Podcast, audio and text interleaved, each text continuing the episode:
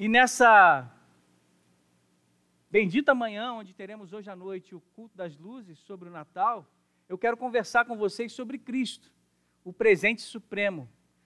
Cristo, o Verbo vivo, o Verbo encarnado. No princípio era o Verbo e o Verbo estava com Deus e o Verbo era Deus. E como Vladimir acabou de ler aqui, e vimos a sua glória, glória como unigênito do Pai. Ou seja, por meio da sua palavra, todas as coisas foram criadas. E na maior tradução de todos os tempos, Cristo Jesus fez a tradução que o homem pudesse entender justamente no princípio da conformação, onde o homem escolhe ler a palavra de Deus, ele conhece ler esse próprio Deus. E movido pelo Espírito Santo de Deus, ele tem um encontro com o Deus da palavra. E Deus escolhe, antes da fundação do mundo, o princípio da conformação. O que é o princípio da conformação? É o Deus que se adapta às palavras humanas para que o homem pudesse entender o seu amor. A Bíblia é a carta de amor de Deus para você. E dentro dessa carta do amor de Deus, ele escolheu palavras simples como pão, água, vinho, cruz, morte e ressurreição, para que essa palavra entrasse no seu coração e dentro desse princípio da conformação, na maior tradução de todos os tempos que o homem pudesse entender, o Deus se fez menino. Ele abriu mão da sua glória, como o reverendo Gabriel falou aqui no começo. O Deus que deixou o seu trono, o rei que deixou o seu palácio para trás. E numa tradução de carne, andou como nós, se vestiu como nós, comeu com a terra, com os seres humanos e sentiu as nossas dores, para que a gente pudesse entender que o Verbo vivo está no nosso meio. É Natal, o Deus menino se fez carne para que pudéssemos entender o seu amor. E assim ele deixa a sua santa palavra, traduzida desde o Antigo Testamento, hebraico, aramaico, grego. Santa não é a língua, santa é a mensagem. E é por isso que você pode abrir agora a sua Bíblia comigo em Mateus, para entender no bom português. Como disse Lutero uma vez, né? Moisés precisa ser entendido pelas pessoas, pelos alemães, que ele pareça tanto um alemão que as pessoas não saibam que ele era judeu. Lutero disse isso. Então, pegue a sua Bíblia aí e abra comigo em Mateus, capítulo 2.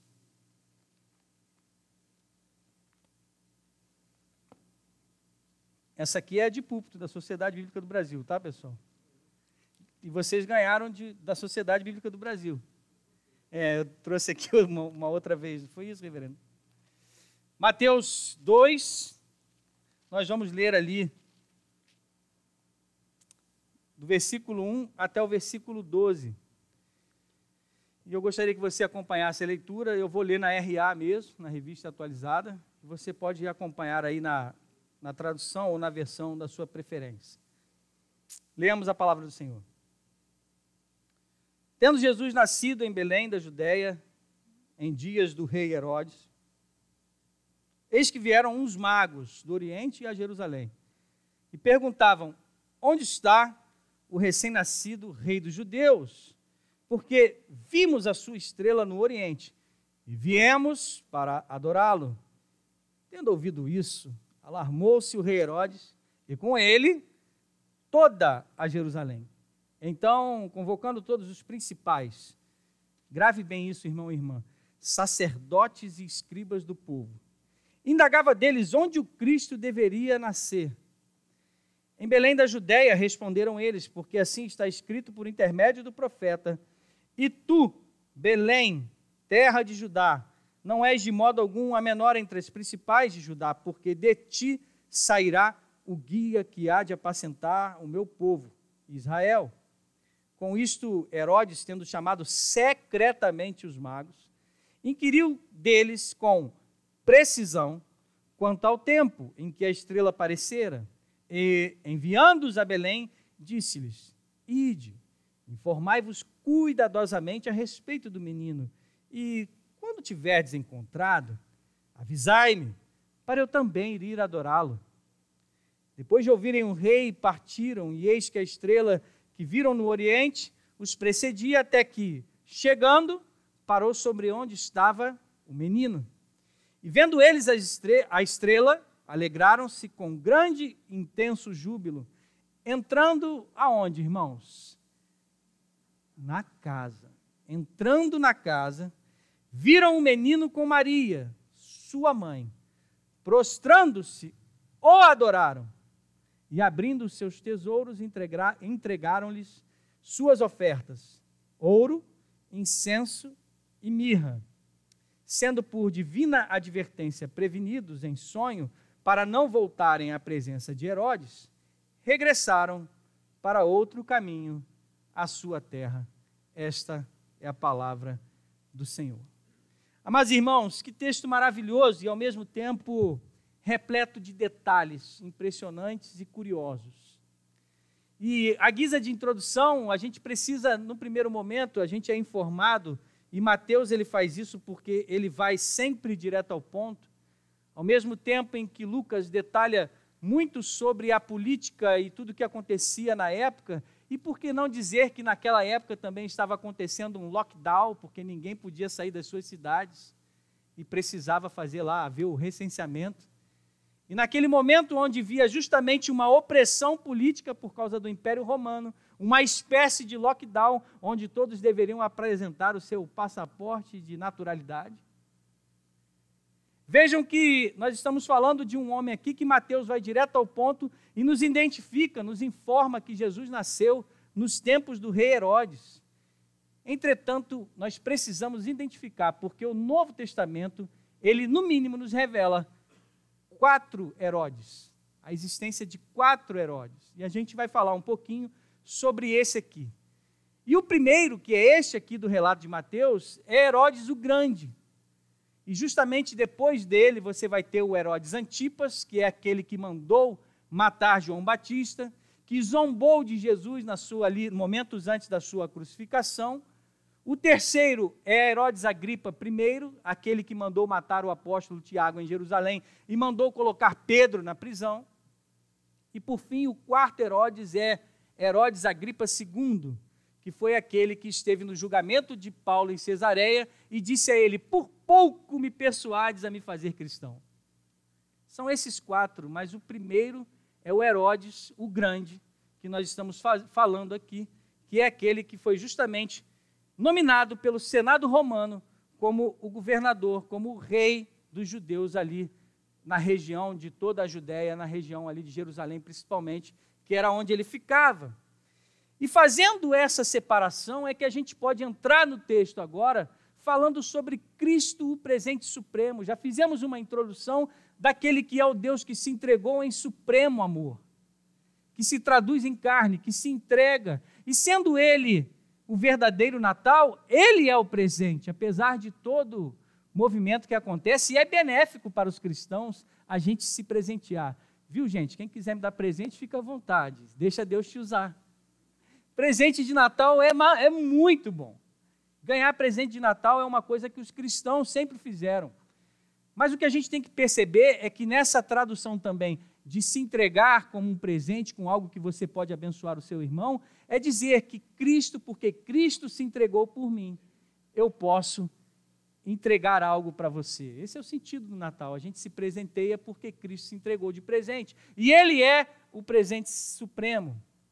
Agora, o texto que está aqui sobre o púlpito e está no seu coração agora que você está lendo ele aí comigo, ele nos mostra algumas reações a esse presente. E é bem certo que a gente tem algumas reações quando ganha determinados presentes, dependendo de quem dá, inclusive. Sabe aquela avó que sempre te dá meia no Natal? Você fica feliz porque você ama a sua avó, mas a reação ao presente, que legal, avó, obrigado. Né? Amigo oculto de fim de ano, festa de empresa, é sensacional por isso, né? Você vê as mais diversas reações. O cara que dá aquela poltrona Ultra High Special Galaxy massageadora e o outro que dá a cadeira de praia. Aí você vê a cara dos sujeitos, né? São diversas reações. Mas o que eu queria conversar com vocês na manhã, é, sendo Jesus Cristo o melhor presente de Natal de todas as eras, ou seja, o presente unicamente importante para mim e para você, a pergunta para mim, para você e você que nos assiste: como nós reagimos a esse supremo presente de Natal? Qual é a sua reação? E olhando para o texto, a gente vai enxergar aqui três grupos que reagiram de alguma forma ao saber sobre o menino que havia nascido em Belém. E nós precisamos entender esse texto como um texto participativo. E a pergunta no final é, e eu vou repetir essa pergunta no final: em que grupo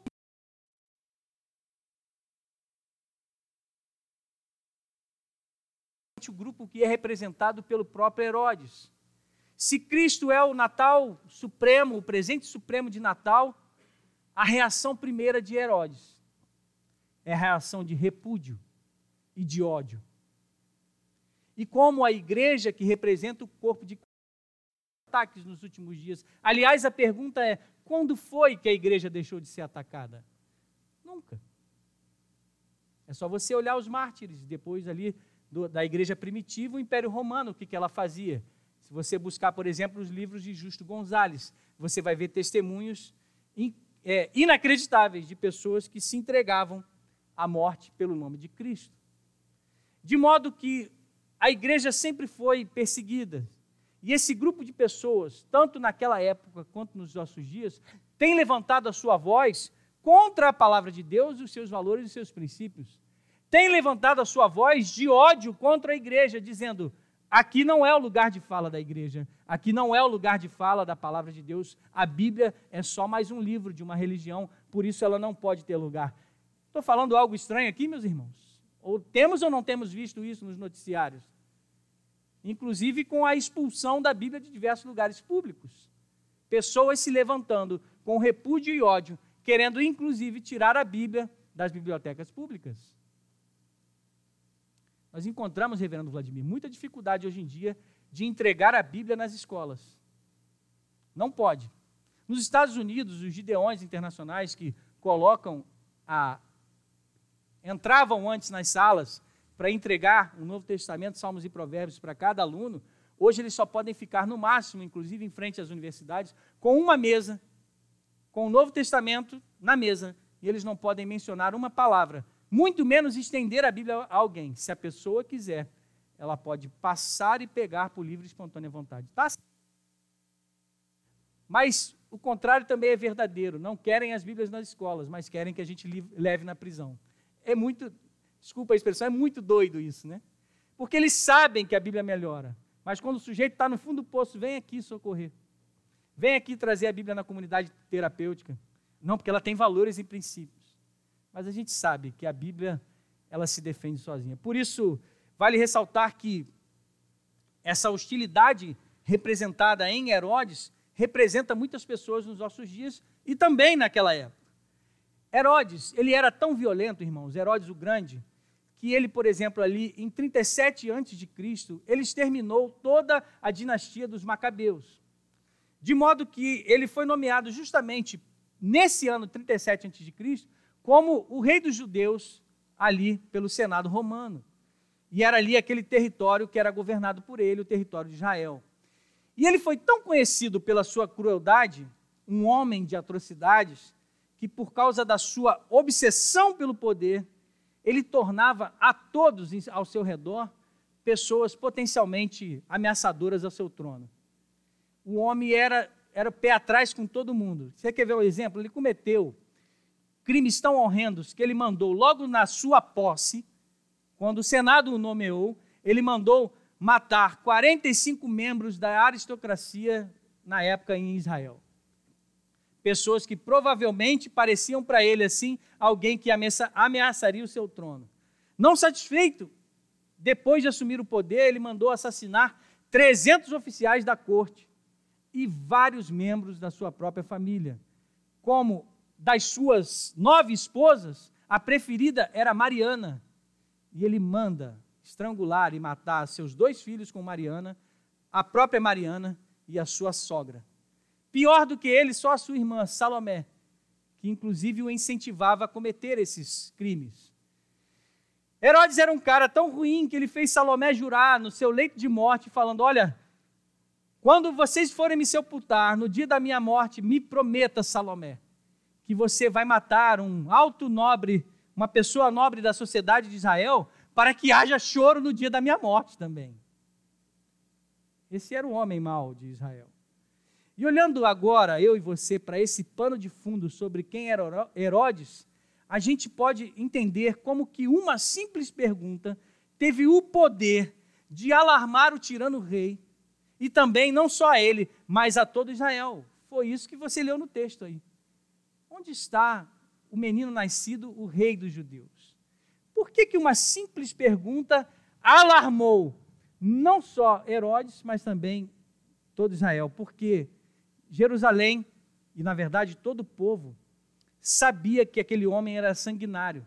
Então, quando essa pergunta, onde está aquele menino que vai te tirar do trono? Alarmou a turma toda. Rapaz, o homem é sanguinário, vai ter outro banho de sangue. E o pessoal estava esperando.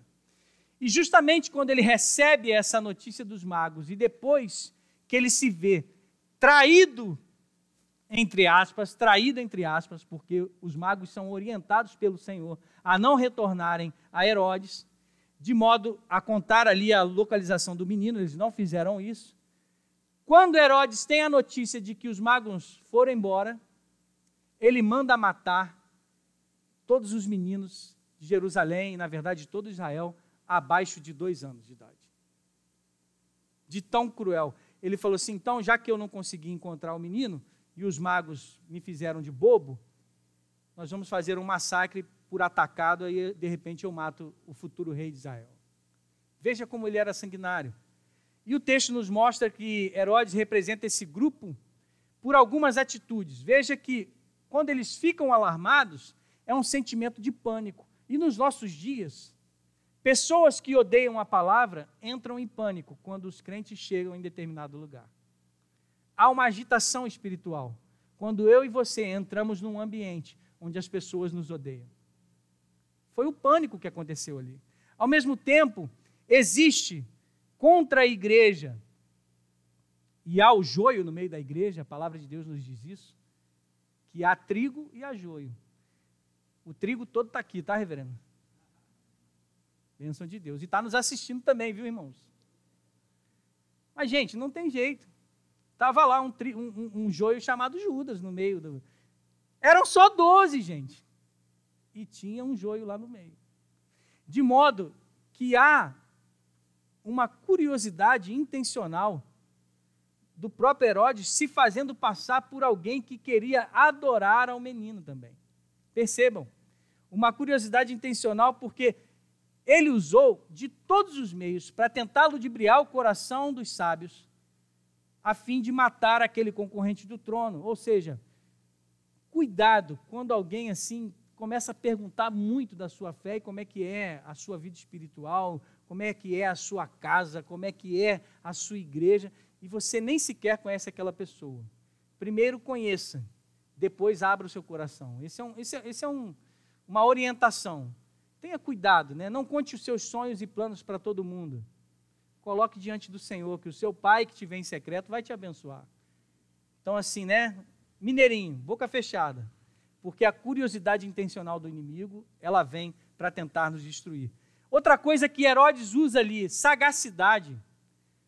Porque você perceba que ele fez conexões ali muito precisas para reter as maiores informações possíveis a respeito do menino prometido. Ele pergunta de onde eles vieram, aqueles sábios. Ele chama os escribas e, ao mesmo tempo, os sacerdotes para saber a respeito do que, que a profecia sobre o menino dizia. Ele queria saber tudo. Quanto tempo tinha acontecido, qual foi o tamanho da viagem daqueles homens, porque percebam. E aí eu fiz o, o, o, é, a questão de destacar com vocês que aqueles homens, eles entram numa casa e não mais numa manjedoura. Isso dá um nó um pouquinho. Porque a gente está com muitas tradições aqui que já foram formadas na igreja, e a gente vê a peça de Natal, os sábios chegando junto da manjedoura e a estrela ainda vem num barbante, assim, no meio da igreja, né, guiando os meninos. Mas a verdade é que a gente foi, se a gente for pesquisar, aqueles magos estavam a mais de mil quilômetros, talvez Mesopotâmia, quando eles viram a promessa brilhar no Oriente, que foi a estrela que apontava, ou seja, eles tiveram que fazer uma viagem de mais de mil quilômetros, andando por lugares inóspitos e desertos, até chegar a Jerusalém e até chegar a Belém. Talvez essa viagem tenha levado mais de dois anos. Por isso é que eles entram na casa, já com Maria e Jesus, provavelmente com seus dois anos. Se eu estraguei o seu presépio, irmão, não fica triste comigo. A gente vai precisar realinhar umas pecinhas de Natal aí. Mas foi isso que aconteceu. E nessa sagacidade, e é por esse motivo que Herodes faz as contas e manda matar os meninos abaixo de dois anos, porque ele projetou tudo. Sagacidade do inimigo. O diabo é como um leão que anda ao nosso derredor, rugindo, procurando a quem tragar. Dito isto, a gente olha também para a estratégia no versículo 8, quando ele pede que tragam cuidadosamente informações sobre o menino, lá na parte A. Ou seja, dissimulação, hipocrisia e falsidade. Cuidado com aqueles que dizem: todos os caminhos levam a Deus.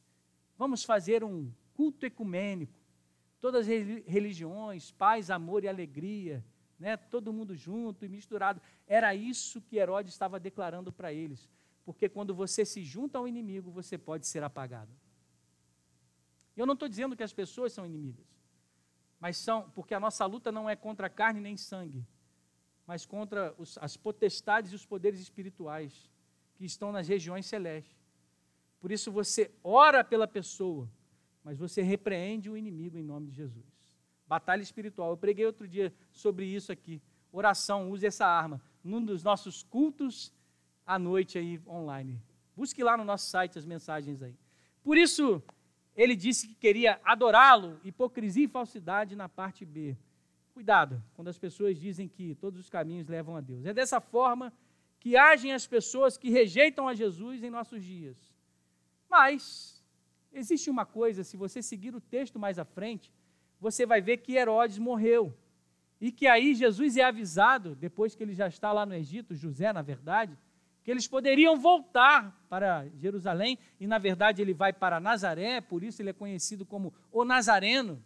Ele vai morar e ele volta, porque Herodes morreu. Isso significa, meu amado irmão e minha irmã, que o plano de Deus para a sua vida e para a sua salvação, que é o principal plano que você encontra sentido no supremo presente, que é Cristo Jesus, esse plano não pode ser frustrado. Vou fazer um negócio aqui que eu estava esperando muito tempo para fazer. Até porque eu estou indo embora, né? Entre aspas. Estou indo lá para Pinheiros. Então o reverendo não pode me repreender, né? brincadeira. Mas eu vou fazer porque eu estava morrendo de vontade, até porque a gente já está aí rumando para a terceira dose, e o reverendo Arival, lá de Pinheiros, que é o pastor de Pinheiros, ele falou: gente, toma a terceira dose aí, toma todas as doses que vier, porque esse tal de micro-ônibus não vai pegar a gente, não. Vocês sabem por que, que eu me identifiquei com o reverendo Arival, né? Porque nós somos das piadas. Então. Mas lá na igreja tem o, o reverendo Hernandes também, que é um dos pastores do time lá. Mas ele, a gente falando sobre o que, que eu estava com vontade de fazer, olha para a pessoa que está do seu lado aí. Vou falar para você, tá, Bola? Ou não, fala com, fala com o nosso diácono aí. Diz assim: o plano de Deus não pode ser frustrado na sua vida. Porque você ganhou o supremo presente Cristo Jesus. Eita, coisa boa. Estava com saudade, viu, reverendo? Eu sou, gente, quem não me conhece ainda, eu sou o pastor que fala assim: olha para a pessoa que está do seu lado. Né? Não pode ser frustrado, sabe por quê? Porque os inimigos de Deus não passam de pó. O plano de Deus e salvação sobre a sua vida não pode ser frustrado. O supremo Natal, o seu Natal não pode ser apagado porque os inimigos de Deus morrem. Herodes morreu. Ele não passava de um mortal. Ele não, ele não passava de um sopro, de pó. E todas as pessoas passam. Seca-se a erva, murcha a sua flor. Mas a palavra de Deus permanece para sempre. Ou seja, os decretos eternos do soberano do universo não podem ser frustrados na sua vida porque ele te escolheu para te salvar e te resgatar. Por isso que a gente celebra o Natal. Herodes morreu, mas como diz o meu melhor amigo, Jesus Cristo está vivo e muito bem. desde a eternidade, antes do haja luz, através da manjedoura, ainda que Herodes tentasse matá-lo, ele está vivo e muito bem no seu poderoso e soberano trono. De modo que nós celebramos aniversários, e gente, pouco triste aqui, viu? Celebrei o aniversário do Davi, 27 de novembro, no dia da final da Libertadores contra o Palmeiras. Falei, Michele, vamos embora, vamos fazer o aniversário do Davi. Bota painel do Flamengo, faz arco de bola do Flamengo, enfeite do Flamengo, cupcake do Flamengo. Bola, você tinha que estar tá lá, cara. Que festa linda, maravilhosa. Celebramos os quatro anos do Davi. Só que apareceu aquela mulher que fala assim: não vai não, aí não foi. Aí eu desliguei a televisão, vamos cantar parabéns, pessoal. Acabou, o Davi não entendeu nada, a gente celebrou. E ele falou assim: pai, minha festa do Mengão foi linda. Tá certo. E a gente lá no ninho dos palmeirenses, né? Meu Deus. Por que, que eu estou contando isso? Porque a gente só celebra aniversário de quem está vivo. E a gente pode celebrar o Natal, porque é o aniversário de Jesus e ele está vivo e muito bem. De modo que os inimigos dele morrem, grandes homens morreram, mas o Rei dos Reis permanece para sempre, eternamente vivo, e o grupo daqueles que rejeitam a Jesus perecerá. Em segundo lugar, eu quero olhar para um outro grupo que reage de uma maneira diferente ao supremo presente, Cristo, Cristo Jesus. É o grupo da indiferença gelada dos religiosos. É o grupo da indiferença dos religiosos. De modo que, se você olhar e voltar para os versículos 4 e 6, nós vamos ver esse grupo de religiosos chamados sacerdotes, que vinham justamente do grupo dos saduceus, e os escribas, que eram, na sua maioria, de fariseus. Ou seja, os dois eram os grandes grupos de religiosos de Israel. E os saduceus compunham a aristocracia de Israel, porque eles colaboravam com Roma, podendo assim administrar o templo.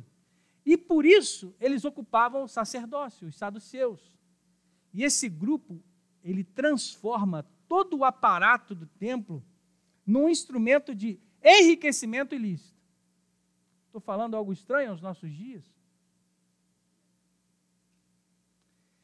E o monopólio do comércio religioso pelos saduceus estava e manchava as mãos daqueles sacerdotes. Tanto é que, se nós olharmos ali já perto da Páscoa, nos seus últimos dias, ou seja, na semana da Páscoa, onde Jesus vai se entregar na cruz do Calvário, ele vai lá e teologicamente, na verdade espiritualmente, ele faz uma limpeza no templo, abaixo, é, sob um azorrague, que era um chicote, e bota a turma de cambistas, porque eles estavam transformando as pessoas e os judeus que vinham de outras nações, justamente para adorar e celebrar a Páscoa, elas vinham com as suas moedas, elas não tinham como fazer o câmbio antes disso. E na hora que elas chegavam para celebrar o templo, todo o câmbio transformado ali, onde eles tinham que comprar os animaizinhos, as pombinhas, e conforme a condição de cada um, a taxa do câmbio cobrado era um negócio acachapante. De modo que havia o, o, o enriquecimento ilícito ali. E os saduceus tinham outro problema além da, da, da ganância. Sabe qual era o outro problema além da ganância? Eles eram teologicamente liberais, porque eles não acreditavam na ressurreição, por exemplo, nos anjos, mas estavam lá, ocupando os altos postos da liderança judaica. Parece-se muito com os nossos dias. O outro grupo era o grupo dos escribas, e esses eram os fariseus. Eles eram até ortodoxos. A sua ortodoxia, ela sobejava na externalidade do ser humano ali. Eles eram extremamente conservadores e rigorosos, mas extremamente internamente hipócrita. Eles eram corretos aos olhos dos homens, mas no secreto transigiam profundamente a ponto de Jesus chamá-los de sepulcros caiados. Portanto, o que eu e você vemos nesse outro grupo que aparece no texto era o grupo da religião que estava completamente corrompida, desfigurada, sem compromisso com a santidade, sem compromisso com a verdade. E apesar disso tudo, eles tinham precisas informações doutrinárias sobre quem era o menino. E apesar de tudo isso, eles sabiam que, os, que o menino, né, que o Messias, nasceria em Belém da Judéia. Sabe onde eles estavam, meus irmãos? Em Jerusalém. Sabe qual é a distância de Jerusalém para Belém? Dez quilômetros. E já tinha passado dois anos do nascimento de Jesus. Dez quilômetros, meu corredor Supremo Master. Dez quilômetros caminhando, a gente faz em quanto tempo? Uma hora? Uma hora e meia. Caminhando dois quilômetros aí a cada 20 minutos, talvez, né? Uma hora e meia. Para os mais cansadinhos, duas horas, talvez. Eu faria em três, brincadeira, né? Por que, que eu estou tocando nesse ponto da distância? Porque, apesar desse, dessa distância de um tiro tão curto, eles não foram lá ver Jesus. Eles tinham as informações doutrinárias precisas, saberiam onde. Eles conheciam profundamente as profecias. Mas eles foram, eles sequer foram lá checar para ver se as informações eram verdadeiras. Veja o perigo de você ser um teólogo. E aí eu falo para os meus colegas pastores e amigos a quem amo. Perigo que a gente corre de habitar. Eu falo isso muito para os meus funcionários. Gente, a gente está no meio do sagrado aqui, a casa da Bíblia. E o perigo é a gente se acostumar e tratar a Bíblia como se fosse um livro qualquer. De modo que nós podemos, como teólogos ou estudantes aprofundados da Bíblia, ter todas as informações com, pro, com toda a precisão e isso não transformar e não comover o nosso coração. A gente se tornar espiritualmente frio, profundos conhecedores da palavra, mas ela não se aplica e não, não é vista no nosso coração e nas nossas atitudes. De modo que não basta só conhecimento, é preciso devoção. E eu e Michele ficamos impactados. Né? O reverendo Hernandes é uma benção, né, gente? Caminhar ao lado do homem lá tem sido muito legal. E ele propôs, essa semana agora que encerrou ontem, ele propôs para o reverendo Arival uma notícia, porque vem da Coreia, a igreja de Pinheiros caminha muito ao lado da igreja da Coreia, que é uma das maiores igrejas do mundo. E nós começamos essa semana lá em Pinheiros, a madrugada de oração. E a igreja lotou, gente. Deu, quer dizer, lotou entre aspas, mas deu 200 pessoas. Cinco horas da manhã, todo mundo lá na igreja para orar. No final do dia eu estava só o pó da rabiola, né? Mas foi uma bênção, gente. E o meu incentivo, Igreja Presbiteriana do, do Jardim Guanabara, é que nós tenhamos, que o nosso púlpito seja forte, como diz o reverendo Jeremias, sustância, mas que a nossa vida pessoal, devocional de cada um de nós seja também extremamente poderosa, igualmente a palavra que nós ouvimos e proferimos e estudamos desse púlpito ou das classes de escola dominical. Devoção é necessário, é preciso compromisso com Jesus e é preciso, acima de tudo, amor a Deus. Esses que mais sabiam não demonstraram nenhum interesse, ao contrário, mais tarde, mais tarde, Jesus, homem, aos seus 30 anos, esses dois grupos vão se tornar os piores inimigos de, de Jesus. Eles vão se tornar a máquina acionadora, o braço que crucificou Jesus na cruz do Calvário.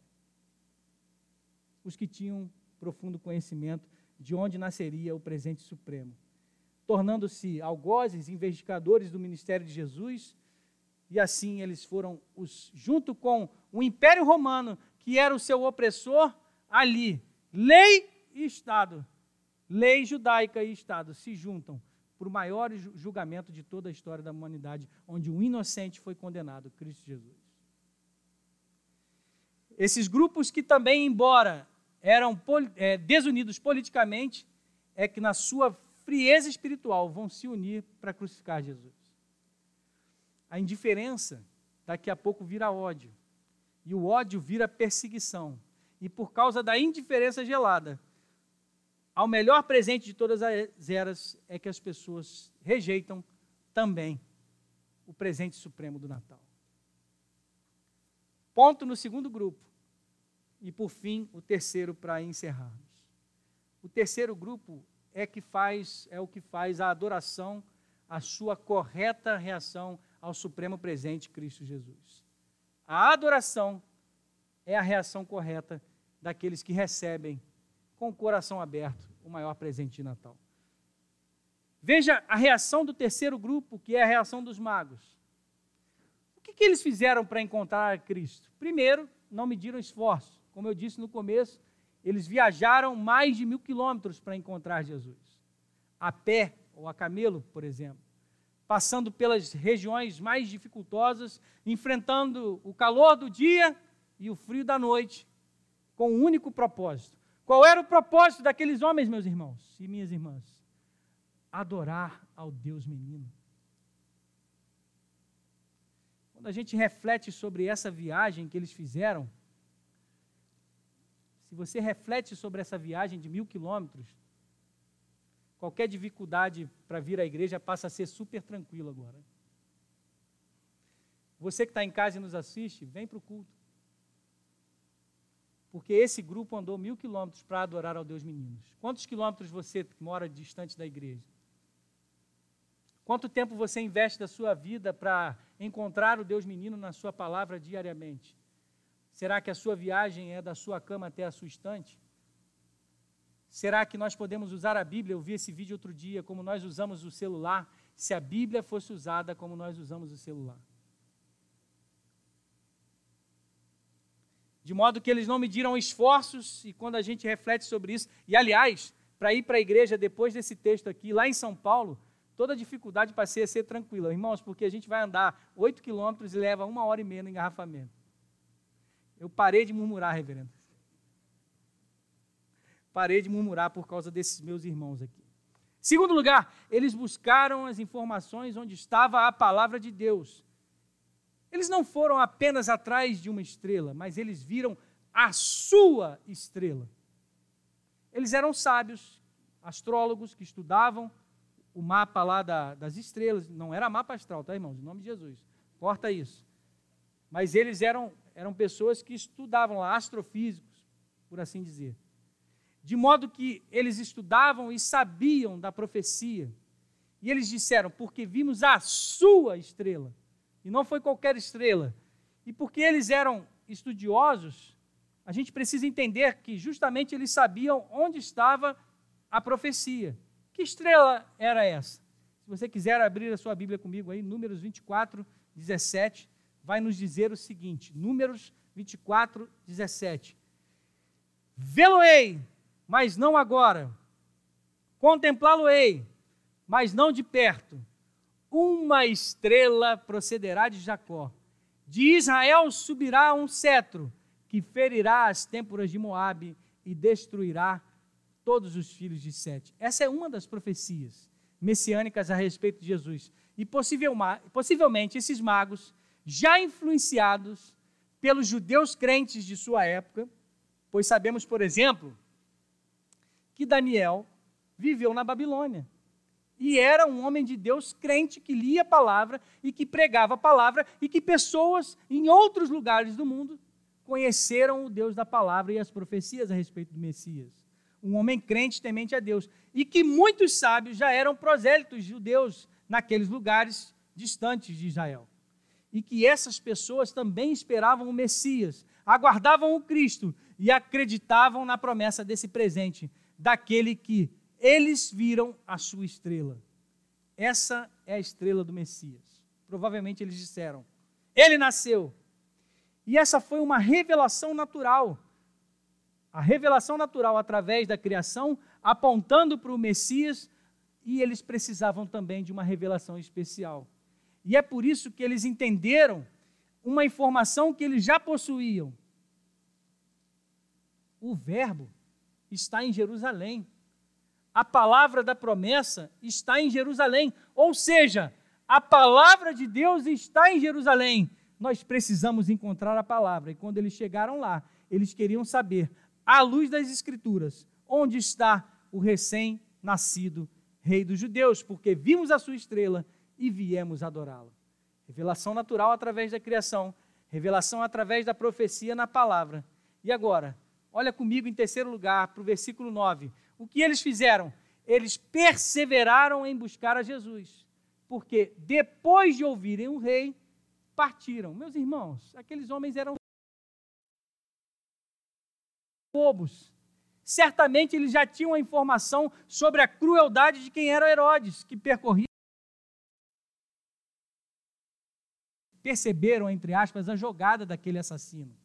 Se eles não fossem pessoas comprometidas e perseverantes, eles diriam: gente, vamos voltar para o Oriente enquanto é tempo? Vamos voltar para casa? Porque esse Herodes está fazendo essas, está fazendo essas perguntas aqui, não é à toa, não. Esse homem é sanguinário, ele quer matar a gente. Vamos embora enquanto é tempo. Esse, esse homem simplesmente pode nos matar, pelo simples fato de mencionarmos que viemos adorar o futuro rei dos judeus. Mas aqueles homens perseveraram, e eles tinham um objetivo: chegar a Belém para adorar a Jesus, mesmo sabendo da índole maligna de Herodes. E é como se eles dissessem com as suas atitudes: nós estamos prontos a sofrer qualquer consequência para poder adorar a Jesus. Você está pronto para sofrer pelo nome de Cristo? Eles sabiam que na sua jornada até Belém alguma coisa podia acontecer. E eles não se acovardaram. A palavra para mim e para você nessa manhã. Diante do Supremo presente e diante do Natal, diga: o Natal é Jesus e é a Ele quem, quem o adoramos, não importa as consequências. Mas há uma segunda pergunta sobre a reação deles. O que eles fizeram ao encontrar Jesus? E a gente enxerga isso no versículo 10, olha comigo. E vendo eles a estrela, alegraram-se com grande e intenso júbilo. Meu irmão, minha irmã, faz de tudo hoje para você entrar no culto das luzes aqui celebrando com alegria. Não entra pensando na ceia, não entra pensando na semana. Vem para cá hoje com grande júbilo e alegria porque isso é o que mais importa. Essa é a sua reação que mais importa, de adoração e de alegria, porque Jesus Cristo nasceu e morreu por você e ressuscitou para te salvar. De modo que, ao verem as estrelas, eles se enchem de alegria, ou seja, a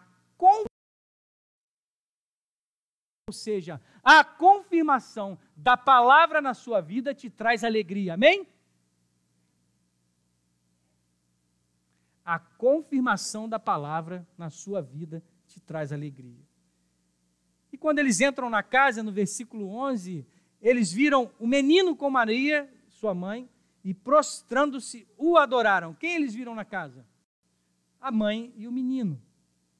E quando eles fizeram, e, o que, que eles fizeram? Eles se prostraram e adoraram a quem? A Maria?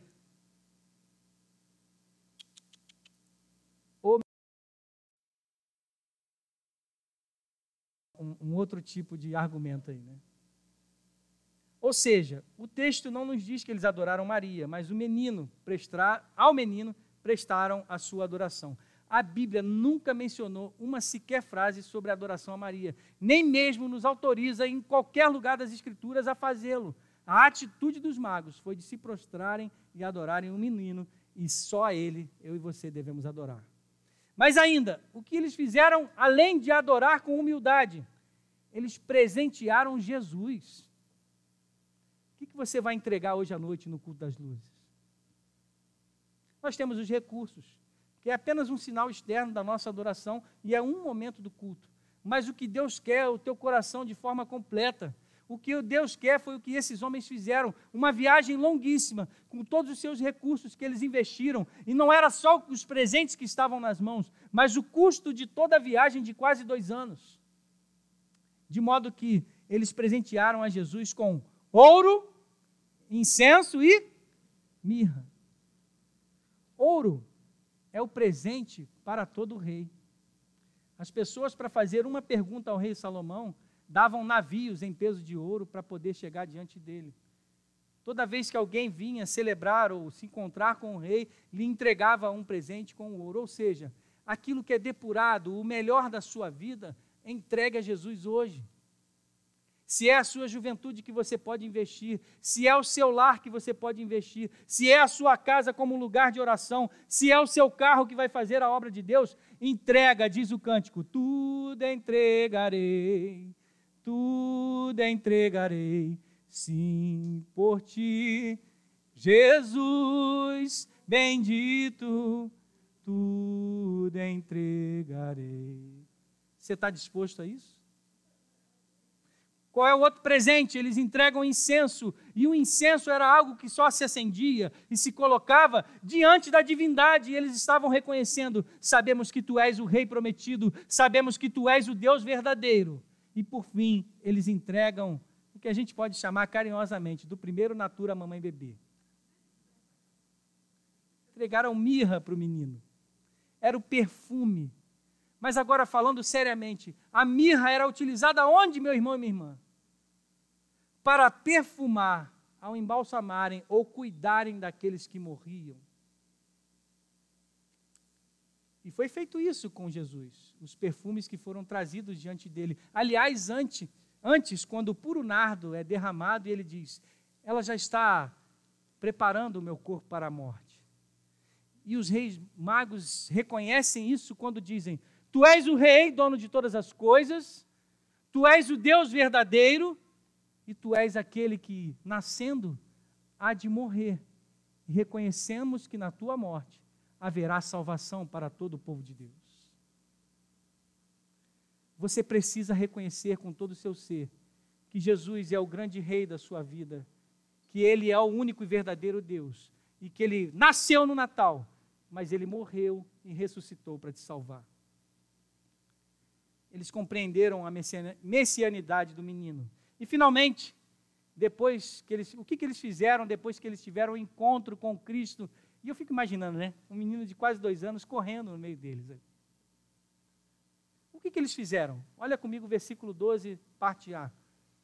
Eles foram orientados pelo próprio Deus a não voltarem para Jerusalém, para não encontrarem Herodes novamente. Eles foram orientados a não participarem das coisas do mundo eles foram orientados a não participarem, a não contribuírem com a agenda macabra daquele homem maligno. Não contribua, meu irmão e minha irmã, com a agenda desse mundo, que é maligna, é macabra e não quer ver Jesus como presente supremo. Ou seja, eles foram orientados pela palavra de Deus.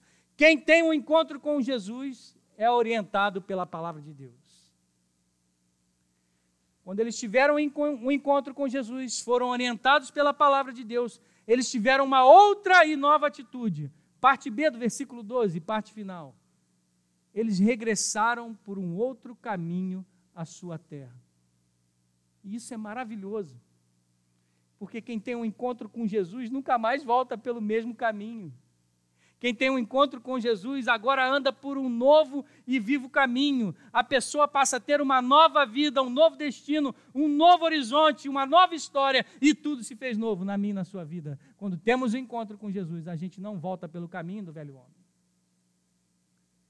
A grande pergunta de hoje é, afinal, como eu disse, é a seguinte: o tempo passou, os séculos se curvaram, estamos no terceiro milênio e as reações ao supremo presente de Natal, Cristo Jesus, ainda são as mesmas. Jesus ainda é odiado nos dias de hoje. Você tem dúvida disso?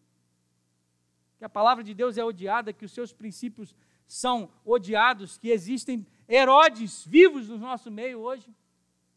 Os séculos se passaram e os religiosos indiferentes, gelados, existem nos nossos dias. São aqueles que conhecem a verdade, mas não se importam com ela. São os de perto que rejeitam e os de longe aceitaram. O seu povo rejeitou, como foi lido aqui. Os jeitios os abraçam, e nós somos esse povo. A pergunta hoje, diante do supremo presente de Natal, Cristo Jesus: quem é você nessa história? Dos três grupos mencionados, em qual deles você está? Dos que odeiam ou rejeitam Jesus? Dos que são indiferentes? Ou daqueles que se prostram, adoram e, presente, e presenteiam, reconhecendo que Ele é o Rei, que Ele é Deus e que Ele morreu para nos livrar da condenação eterna. Que nesse Natal, o Espírito Santo de Deus te ajude a dar essa resposta na reação única e correta que possamos viver para a glória de Deus. Que Deus nos abençoe. Amém.